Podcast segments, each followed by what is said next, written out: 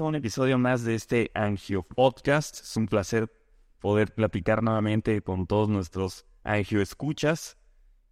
Hoy vamos a hablar sobre un tema que no hemos tocado y que normalmente tenemos un poco olvidado los cirujanos vasculares, los cirujanos generales y en México creo que en general en la medicina la isquemia mesentérica no se toca mucho, son pacientes que recibimos tarde, muchas veces ya hasta un poco olvidados. Y es importante estudiar estos temas para saber qué podemos hacer, empezar a tomar un poco hasta el liderazgo con estos pacientes y entender que hay opciones. La isquemia mesentérica es una enfermedad severa, está caracterizada por dolor postprandial y pérdida de peso.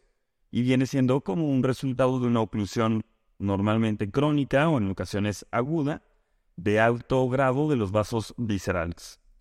En caso de que esto sea sobre todo una presentación crónica, si no se trata a tiempo, puede evolucionar hacia la caquexia, y evidentemente a la isquemia del órgano, en este caso el intestino, y tiene mortalidades hasta un 50-70% cuando llega a, una etapa de caquexia, por lo que atenderlo a tiempo es algo que podemos estar hasta salvando la vida de un paciente y es por eso que se nos hizo muy interesante poder abordar esta temática y estamos hoy con, nuestro coanfitrión y coeditor Fernando Guardado. ¿cómo estás? Hola, ¿qué tal? Ángel, ¿escuchas? La verdad es que han sido de manteles largos todas estas sesiones porque tenemos invitadas internacionales que nos han aportado mucho en lo, en la, en lo personal, en la práctica clínica y pues esperemos que esa, esa información, esos conocimientos que nos están transmitiendo, pues también seamos capaces de llevárselos hasta sus audífonos, hasta sus carros, donde, donde quiera que nos estén escuchando. el perro, paseando. Paseando el perro.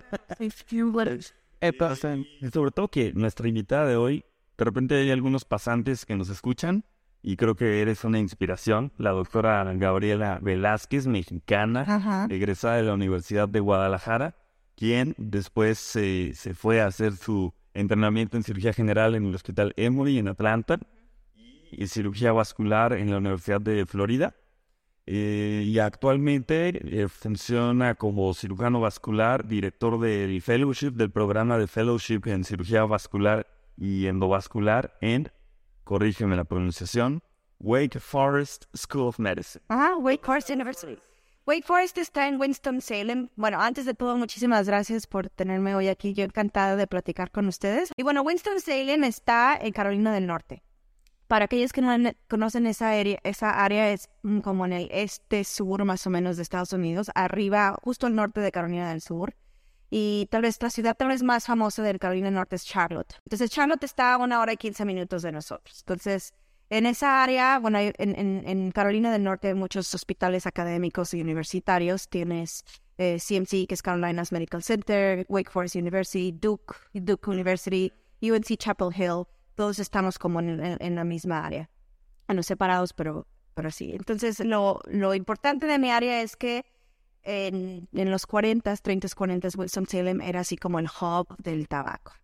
O sea, era donde estaba RJR, que es Reynolds America, que era donde se producía la mayoría del tabaco y es donde se distribuía en Estados Unidos y a todo el mundo. General todavía, pero ya sabemos que ya no es tan común, bueno, tan, tan aceptado fumar. Ya está pero bueno, pero por ese asunto es que tenemos una cultura de tabaco, una cultura de fumadores súper, súper extensa. Y es lo que vemos mucho, a pesar de que la ciudad donde estoy, en, la ciudad en sí, es más progresiva y no mucha gente fuma en sí, pero en todos los alrededores ves una, una incidencia y prevalencia de fumadores que es de, o sea, que yo nunca había visto así. Y nos platicabas que desde los 8 o 10 años. Sí, porque ellos trabajaban en las, en, en las granjas tabacaleras. Entonces, desde que tenían 8 o 10 años era lo que su familia hacía y ellos lo veían como, como comer chicle, ¿no? Entonces, si te imaginas todos esos años de, de fumar, pues... La lectura recomendada de hoy las vamos a dejar ahí en la descripción del capítulo. Acuérdense, le van ahí en leer más. Y en el estamos eh, proponiendo una revisión que fue publicada en los Archives of Surgery en el 2022, que se, se habla sobre el tratamiento quirúrgico y endovascular de la revascularización de isquemia crónica. Por si alguien quiere adentrarse un poco más al tema, ahí les vamos a dejar este trabajo. Eh, tuvimos oportunidad de escuchar la plática y la verdad es que fue así como nos abrió mucho los ojos de todo lo que están haciendo, de todas las opciones terapéuticas, pero vámonos desde lo básico. ¿eh? ¿En quién podemos sospechar de una isquemia mesentérica y cómo es que, porque todos sabemos la presentación aguda, ¿no? Que es la terrorífica. Pero hablando ya de una isquemia crónica, ¿cómo es el camino para poder llegar a este diagnóstico? Rodrigo, esa es una pregunta súper importante porque como mencionábamos antes, esos son los pacientes que de verdad podemos hacer una diferencia, ¿no? Sabemos que los que se presentan en, estado agudo les va súper mal. El pronóstico es malo, la mortalidad es alta, en la, incidencia de, morbidades y de mortalidad después de hacer otros, otros procedimientos es muy Entonces lo que queremos es evitar eso. El problema con la isquemia mesentérica crónica es que creo que no pensamos en eso. O bueno, en general se presenta con dolor abdominal, ¿no? Dolor abdominal después de comer, el típico postprandial pain. Y que el gastritis, ¿no? O, que, ay, no quiero comer porque me da miedo, porque me da miedo que me va a doler, o el que le decimos food fear. Y bueno, y, la pérdida de peso. Pero bueno, en general la mayoría de los pacientes son de alta edad, ¿no? Ay, bueno, está viejito, no pasa nada, ya no tiene el mismo apetito. O ay, tengo gastritis, o es la úlcera, no pasa nada. Y la verdad, estos pacientes pasan años sin un diagnóstico porque ya les quitaron la vesícula, ya les hicieron la endoscopía, ya les hicieron la colonoscopía, hasta el apéndice le, quedaron, le quitaron. Bueno, todo, todo lo que puedas pensar. Y al, momento en el que llegan con nosotros ya tienen años de malnutrición, ¿no? Años de no estar comiendo bien y años de un diagnóstico perdido o, mal diagnosticado. Entonces, los pacientes se presentan así. En general, cuando ya los vemos nosotros, son esos, que tienen al menos un año, al menos un año de pérdida de peso, dolor abdominal con miles de estudios hechos antes. Pero lo importante y lo que se me hace chistoso es que todas estas personas tuvieron un, este, una tomografía en algún momento. Y siempre, en la mayoría, puedes ver aterosclerosis en los vasos viscerales. Al menos en las mesentéricas. De la Exacto. Y bueno, yo lo que pienso a veces, ¿por qué no, por qué no lo pensaron antes? Y es que es eso, yo creo que no platicamos al respecto. Y cuando pensamos en isquemia mesentérica, pensamos en esa ya presentación fatal. Claro. Sí, es, en efecto, es lo que comentábamos. Yo les voy a hablar desde abogado del diablo, como, como cirujano general. Eh, la verdad es que platicábamos, yo, como muchos colegas de anestesiología, pues yo también soy cirujano general, o fui, o ejercía como cirujano general y pues los ojos no, no ven lo que la mente no sabe. Realmente haces una, una análisis retrospectivo y como bien nos dice la doctora, todos los pacientes que se protocolizan con dolor abdominal tienen una tomografía. Todos. Yo creo que es extraordinariamente raro que no tengan un estudio de imagen como tomográfico, resonancia incluso. Y haces una revisión adecuada de, de una tomografía y vas a encontrar a esos pacientes de dolor abdominal eh, como dice la doctora, ya vacíos de, la cavidad abdominal, ya sin apéndice, sin vesícula, ya les metieron el, endoscopio por abajo, por arriba, y pues sin resultados. Realmente eh, los datos están ahí, la imagen está ahí, únicamente hay que conjuntarlo y hacer una buena sinergia entre el cirujano general, que es habitualmente con quien tiene la, los primeros acercamientos este tipo de pacientes, y también el cirujano vascular y desde luego no dejarlos en el desahucio, porque ah, incluso el cirujano general le llega a este paciente y espera hasta que tiene que resecar un, segmento de intestino por una isquemia irreversible y, el, y la interconsulta vascular llega ya cuando tampoco hay nada que ofrecerle a ese intestino. Y creo que un, un punto que quiero mencionar es en, en, la población en que se presenta, esos son, bueno, los fumadores, los típicos que tienen riesgos de aterosclerosis, ¿no? Entonces muchas veces vas a ver placa en, en, los vasos, en los vasos viscerales, pero sin síntomas. En esos no tenemos por qué preocuparnos, ¿no? Pero si ya llevan viendo al cirujano general de gastroenterólogo ah, varias veces y tienen placa, sospechan siempre, porque el asunto es tratarlos en ese momento. La idea de tratarlos en ese momento es para evitar que se, que se presente en un cuadro agudo. Las guías nos hablan que la indicación quirúrgica es en aquellos pacientes que tienen síntomas, normalmente arriba de 70% de obstrucción. Pero ¿hasta dónde puedo decir yo, este paciente ya tiene síntomas? Porque regresamos, no es un paciente con enfermedades crónicas, que probablemente tiene dolor de rodilla, de espalda, que está infartado, que toma aspirina, que toma este, eh, polifarmacia. Realmente, ¿hasta qué punto podemos decir, él ya es alguien sintomático, necesitamos ya tal cual la pérdida de peso o podemos tomarnos desde antes de esto?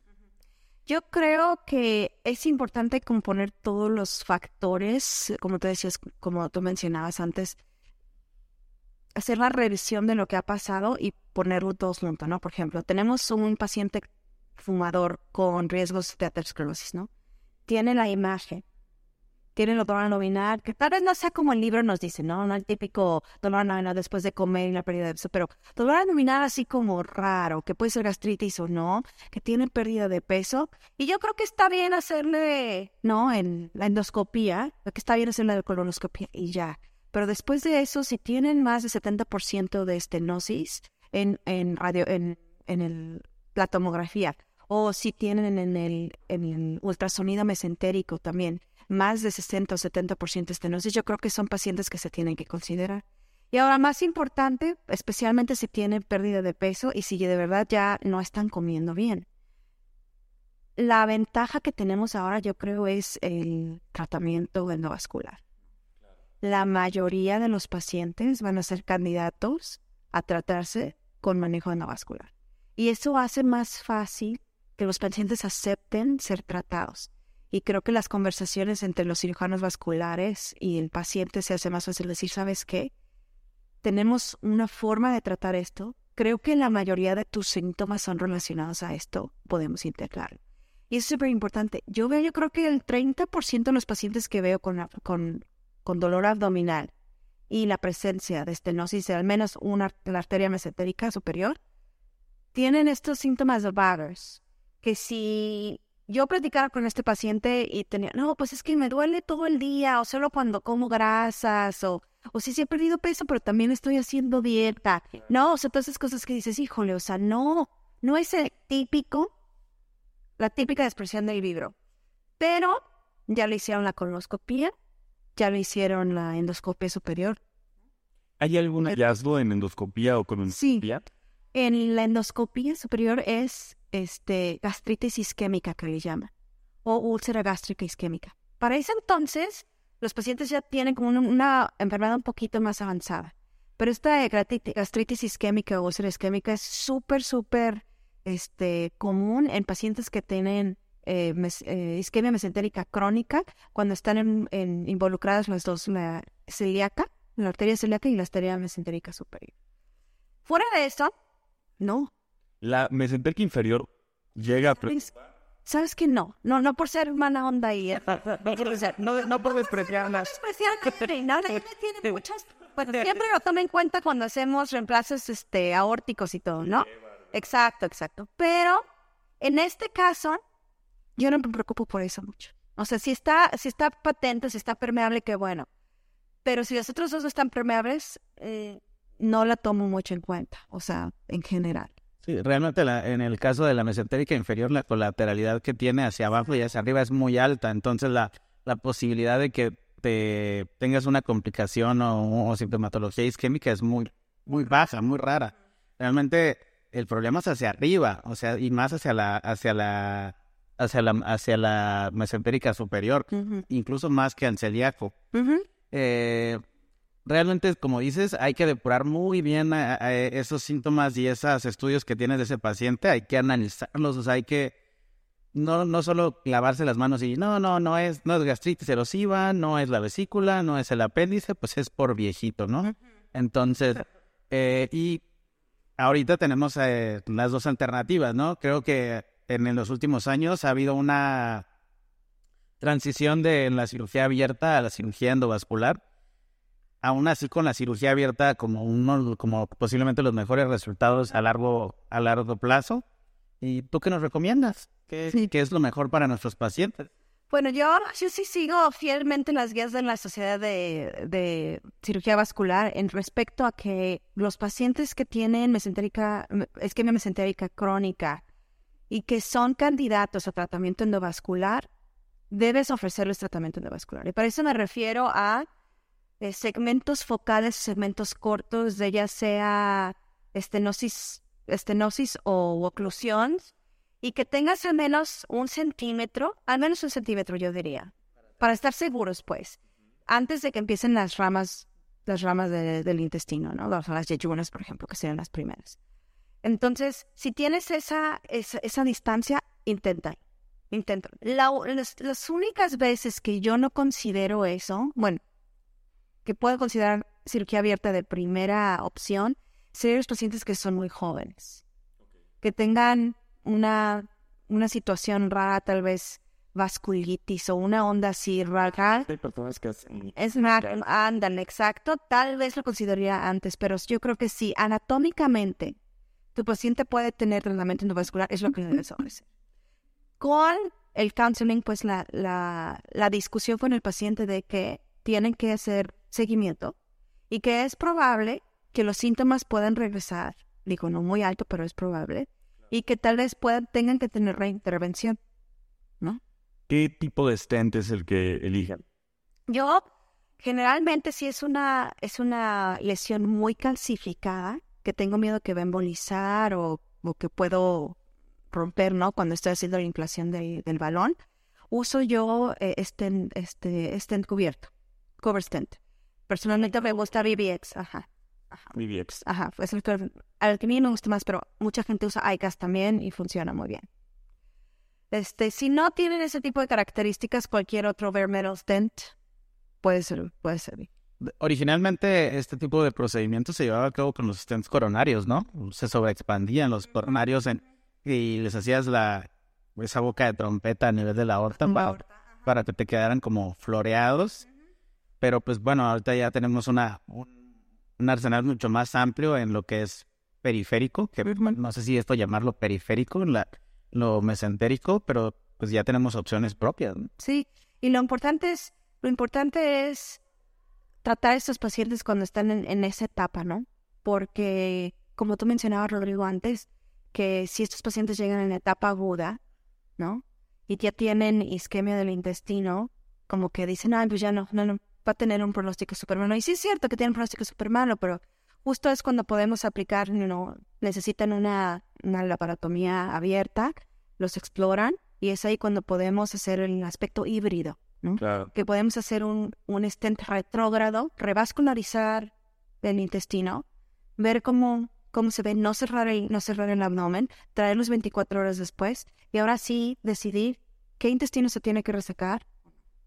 Hablabas en la plática sobre la longitud de las lesiones, donde cuando eran lesiones ya muy largas, es que sí intentaban hacer derivaciones, ya sean anterógradas, retrógradas. ¿Nos podrías platicar un poquito de eso? Sí, claro. Los, los pacientes que no tienen opciones endovasculares, ya sean ana- anatómicas, como mencionaba antes, súper calcificadas, lesiones largas que envuelven las ramas, y las ramas mesentéricas, esos pacientes no son ideales para hacer tratamiento endovascular. Entonces, en ese caso, lo que hacemos es, eh, como dices, derivaciones o bypass, ya sea antegrado o retrógrado. El antegrado ha, ha sido descri- descrito por hace muchísimo tiempo y tiene unos resultados excelentes de permeabilidad. Generalmente tienen, los pacientes tienen que tener una aorta supraciliaca libre de calcio como en anillo que le llamamos o coral reef o anything. Algo que tú pienses que puedas as- poner un clamp, ¿no? Claro. Este, y bueno, y que tengas, que tengas un target, ¿no? Que es, es Elemento parcial. Generalmente parcial. Usamos un clamp que es, que, que es este, bueno, yo, yo uso uno que se llama Lemol, que tiene dos, dos anillos, dos medios anillos, y siento que me, me gusta más. Pero a veces como que no me da y lo que pasa es que muchas de las veces el ani- la luna del anillo está muy cerca del- de la entrada y no te alcanza para dar, no puedes dar para tus, tus suturas.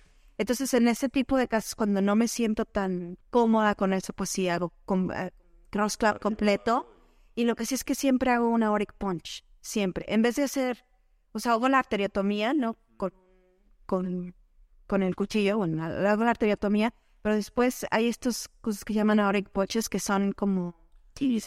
Ándale, como una mordida. Ajá, exacto. Entonces lo que pasa es en vez de ser una como una arteriotomía así derecha y que tú tienes que estar separando la pared de la aorta y que a veces como que no se ve bien, ya Exacto. Tú sabes que es una cirugía de una persona, ¿no? Porque solo una persona lo está viendo. Entonces con el auric punch lo que haces es tú creas el óvalo completo. Y así no tienes que estar agarrando y haciendo y puedes ver perfectamente. Tienen miedo de ser prostético. no, en general, la única, En mi caso, la única indicación para hacer safena o vena femoral es en pacientes que ya están contaminados. El típico que ya está perforado o que tiene intestino necrótico. Pero esos van a ser como en aspectos agudos.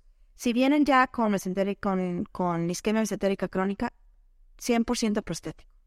Dacron es mi preferido, 100%. Y cuando hacen retrógrado viene desde ilíaca. De la ilíaca, Y lo puedes dejar después de la oclusión y puede entonces decir que llegue el flujo a las primeras ramas de forma retrógrada. Ajá, sí, sí. Y justo ayer estaba mencionando, hay una, bueno, de- antes de ayer, la típica descripción de este como lazy C, ¿no? O lazy S, este que lo haces como súper redundante para poder hacerte, Unas aún así para poder llegar a hacer tu, tu anastomosis a- antégrada, ¿no?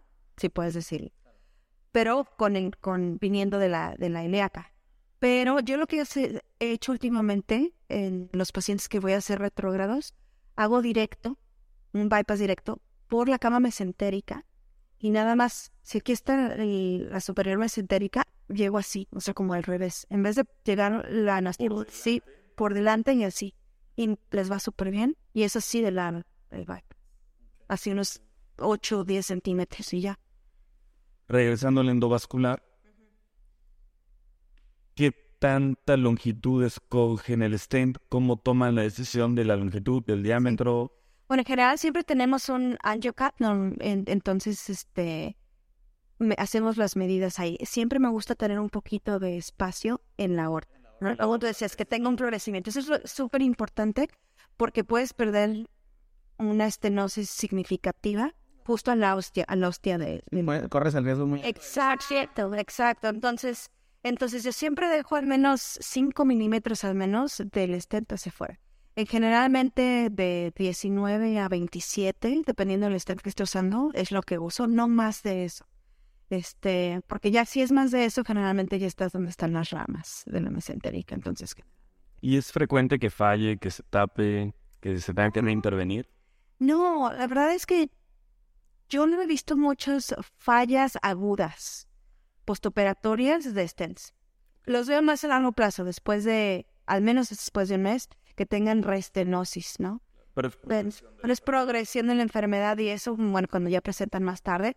Pero en general, trom- trombosis aguda súper, súper rara. Puede pasar, pero súper, súper rara. eh, hablamos tal vez de aneurisma y mesentéricas. ¿Sí, esto? ¿no? Y en tu experiencia, aneurismas, el tratamiento endovascular, pues sabemos que es prioritario y en este segmento no es tan común, realmente es un área poco habitual.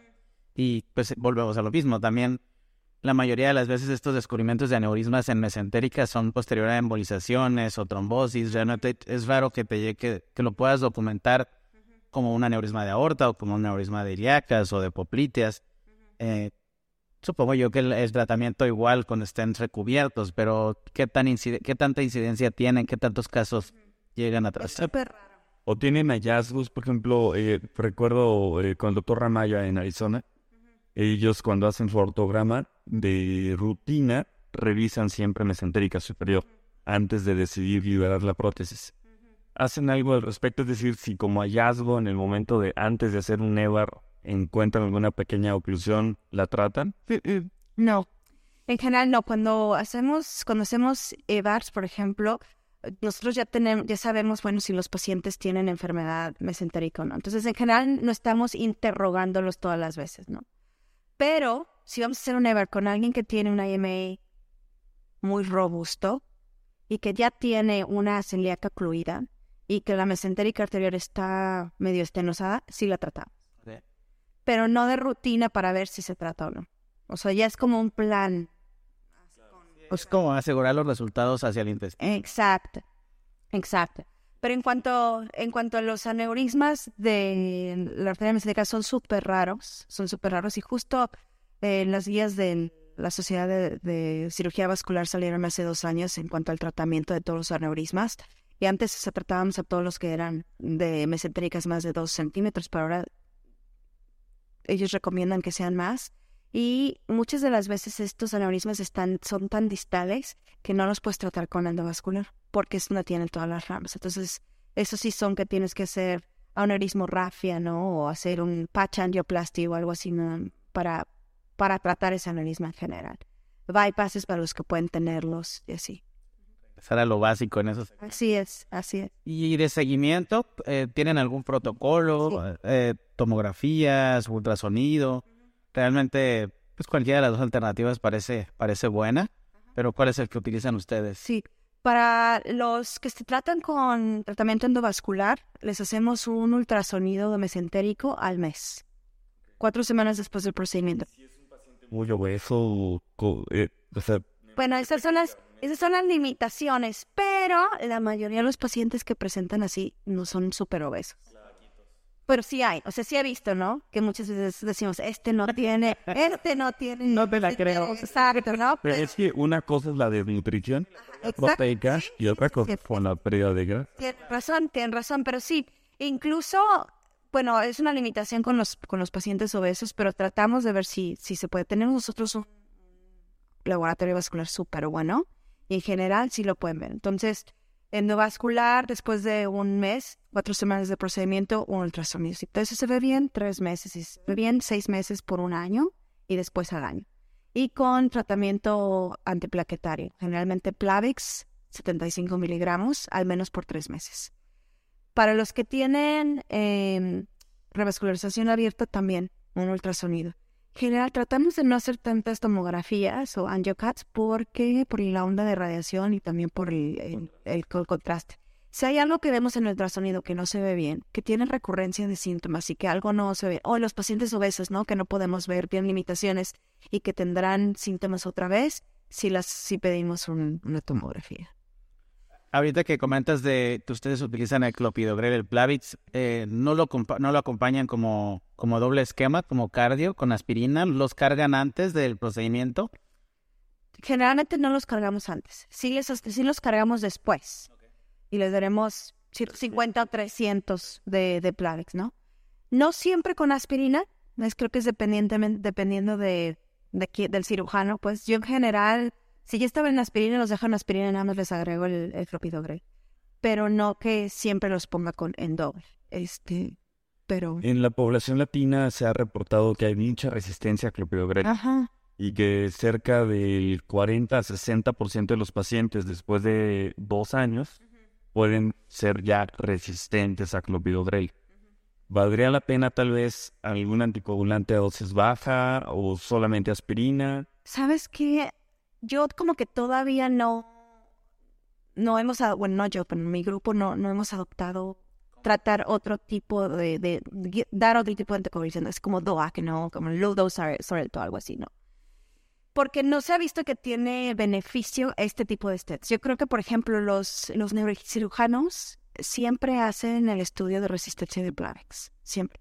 Porque ellos hacen, bueno, sus stents súper chiquitos, como coronarios y así. Entonces, yo creo que sí vale la pena, si tienes alguna duda, hacer tu estudio de resistencia del Plavix para ver si te va a ayudar o no, ¿no? Y si no, pues tratar de usar otro tipo de antiplaquetario que pudiera, que pudiera apoyarte. Pero en la ausencia de eso, rutinamente no lo estamos haciendo. Ok. ¿Se nos pasa algo? Creo que no. Ya estamos ya sobre el tiempo, pero creo que abordamos prácticamente todo. ¿no? Pues muchísimas gracias. Desafortunadamente se nos acaba el tiempo del episodio, pero hemos aprendido muchísimo y de verdad creo que al menos de forma personal se me voy con un panorama muy distinto de la enfermedad mesentérica y de verdad muchas gracias por compartir el conocimiento y participar en este espacio. Yo creo que una parte bien importante es permear a nuestros colegas en cirugía general para que sepan cuánto referir a nuestros pacientes, a los pacientes con nosotros y poder ofrecerles lo mejor, ¿verdad? No, no, no que lleguen a una pérdida de un segmento intestinal muy grande que posteriormente se complican con intestino corto, se aumenta la desnutrición, estomas, cosas ya mucho más escabrosas. Entonces creo que hay que permear a nuestros amigos y colegas cirujanos generales para poder ofrecer un mejor tratamiento. Exacto, ese es muy, muy buen punto. Y muchas gracias por la invitación. Muchas gracias a ti por estar con nosotros. Gracias. Hasta luego. Y sobre todo, pues muchas gracias a todos los que escuchas. Claro. Como siempre, gracias por sus me gusta, por sus compartir, por mandarnos ahí en los grupos de WhatsApp. Y nos escuchamos en el próximo episodio.